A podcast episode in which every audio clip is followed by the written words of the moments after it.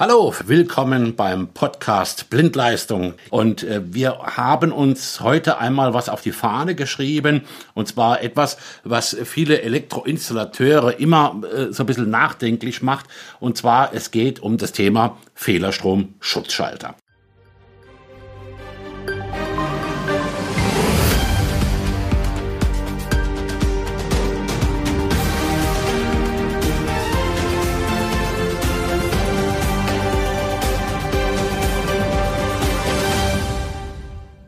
Heute aus dem Homeoffice zugeschaltet ist mir mein heutiger Gast aus dem Bereich Produktmarketing für Fehlerstrom-Schutzschalter, mein Kollege Tobias Zahn. Hallo Tobias.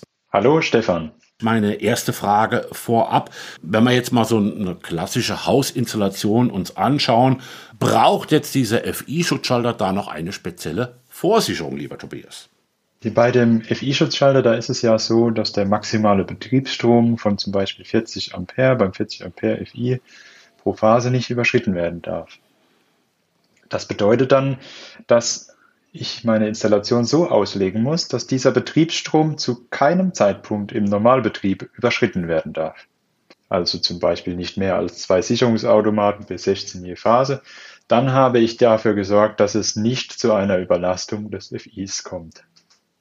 Also es spielt eine untergeordnete Rolle, ob ich jetzt die Begrenzung des Betriebsstroms vor oder nach dem FI-Schutzschalter durchführe, also mit einer nennstromgleichen Vorsicherung oder maximaler Nennstrom auf der Abgangsseite vom FI-Schutzschalter durch die Sicherungsautomaten.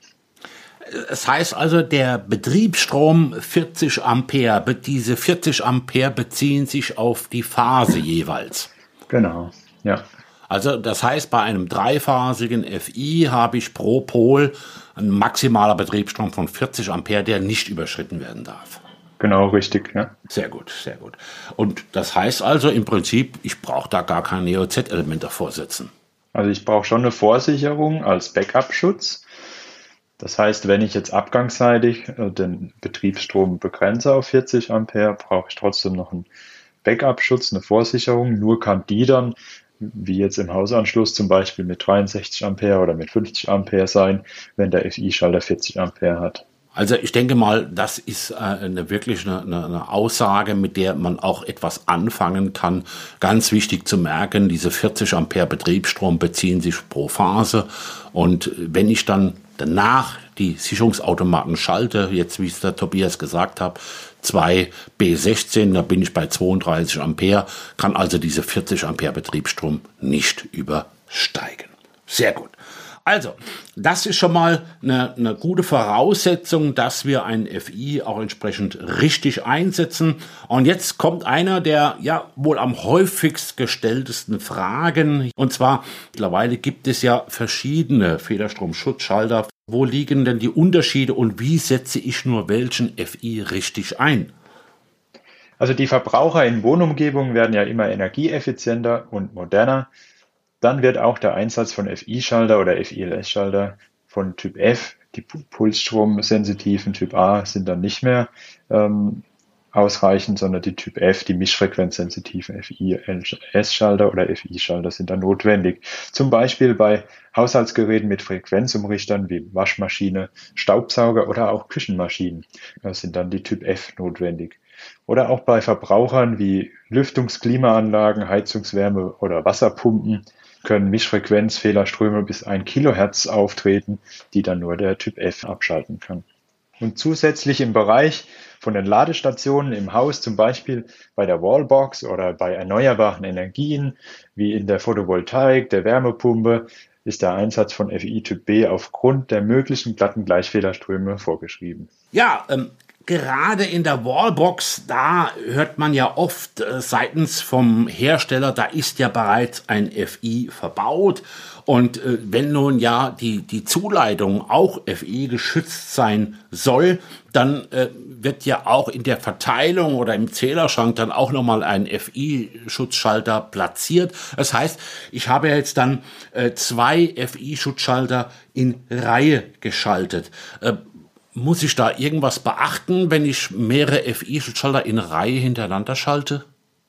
Ja, Bei der richtigen Installation ist da auch zu beachten, äh, dass der ähm, vor dem FI Typ F und dem Typ B kein Typ A ähm, installiert wird.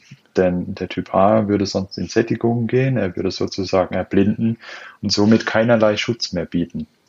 Also die Funktion außer Kraft setzen. Das heißt also, äh, wenn jetzt in dieser Wallbox meinetwegen ein, ein Typ F oder ein Typ B FI-Schutzschalter gesetzt wird, dann darf ich also die Zuleitung auch nur mit einem Typ B, mit einem selektiven Typ B absichern. Genau. Ja, und, und für, für wem das jetzt alles so beim Zuhören doch ein bisschen viel war an, an Normen und Techniken, äh, klar, wir haben alle äh, Notizen äh, nochmal verlinkt in den Folgenotizen. Wir haben das Ganze auch nochmal als kleines Video, Wissen in drei Minuten. Äh, und wir haben auch das Ganze nochmal verlinkt auf unsere sogenannte FI-Karte. Das heißt, da habe ich dann auch mal eine Übersicht, äh, wo wird denn bei welcher Norm welcher FI-Schutzschalter richtig eingesetzt in dem Bereich. So, kommen wir nun zur dritten Frage. Es geht um den anlagenseitigen Anschlussraum beim Zählerschrank. Tobias, wie sieht es denn da aus? Darf ich da FI-Schutzschalter überhaupt einsetzen? Ja, im anlagenseitigen Anschlussraum äh, darf ich äh, maximal äh, sechs Teilungseinheiten und maximal drei Wechselstromkreise. Das heißt, so viel wie ich kann hier zum Beispiel als Lösung den Einsatz von drei FILS-Schalter 6 kA einsetzen. 6 kA? Ich dachte, da müssen 10 kA Geräte rein. Ja, die 6 kA dürfen da eingesetzt werden, weil in Kombination mit dem Haupt selektiven Hauptsicherungsautomat S750 von ABB können die 10 kA Backup-Schutz entsprechend erreicht werden und somit muss dann kein FILS 10KA im anlagenseitigen Anschlussraum eingesetzt werden. Wir reden also hier vom sogenannten kombinierten Kurzschlussausschaltvermögen, das ja diese Anwendungsregel 4100 explizit auch zulässt. Sehr gut. Also der anschlussseitige Anschlussraum, auch der hat natürlich viele Fragen aufgeworfen und ich denke mal auch hier kann man die ein oder andere Frage damit auch beantworten. Ja, und jetzt in der letzten Frage ist es natürlich auch sinnvoll, FIs so zu planen, dass der Ausfall bei einem äh, Fehler nicht zum Ausfall der gesamten Anlage führt. Ja, und hier natürlich die Frage dieser Unvorteil, also diese unvorteilhafte Aufteilung von FI geschützten Stromkreisen. Wie soll ich das in der Planung berücksichtigen? Ja, wie du schon richtig gesagt hast, wenn ich jetzt ein FI für die komplette Wohnung oder fürs Haus habe, ähm, dann ist das definitiv zu wenig, beziehungsweise auch nicht mehr zulässig, weil ja nicht die gesamte Anlage abgeschaltet werden darf beim Ausfall oder Abschalten eines FI-Schalters. Aber es wird ja heute immer wichtiger, auch ungewollte Auslösungen durch bestimmte Verbraucher zu vermeiden. Denn beispielsweise könnte die Summe der betriebsbedingten Ableitströme auf dem PE-Leiter viel zu hoch werden und das führt dann zu ungewollten Auslösungen. Da bekommen wir ja immer wieder Anfragen, ja, FI löst aus, ähm, FI funktioniert nicht. Ja, er, er funktioniert, er löst berechtigterweise aus. Man sollte mal den PE-Leiter prüfen, was da die Summe der betriebsbedingten Ableitströme ist. Also in der DIN 18015 äh, wird gefordert, dass man die Aufteilung der Stromkreise macht, um ungewolltes Abschalten äh, zu verhindern. Das heißt, dass man pro Phase vom FI-Schalter nur noch zwei Sicherungsautomaten einsetzt. Das heißt, beim zweipoligen FI-Schalter zwei Sicherungsautomaten, beim vierpoligen FI-Schalter sechs Sicherungsautomaten angeschlossen werden. Und die beste Lösung ist natürlich die, mit der Höchstversorgungssicherheit, dass man einen 30 Milliampere oder kleiner FILS-Schalter in jedem Endstromkreis einsetzt, das auch nach der VDE 0100 410 empfohlen ist.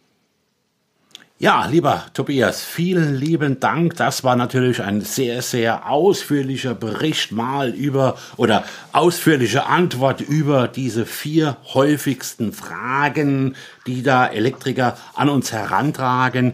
Alle Verlinkungen finden Sie natürlich auch in den Folgenotizen und ich freue mich natürlich auch, wenn ich Sie das nächste Mal begrüßen darf bei einer neuen Folge Blindleistung der Elektriker Podcast.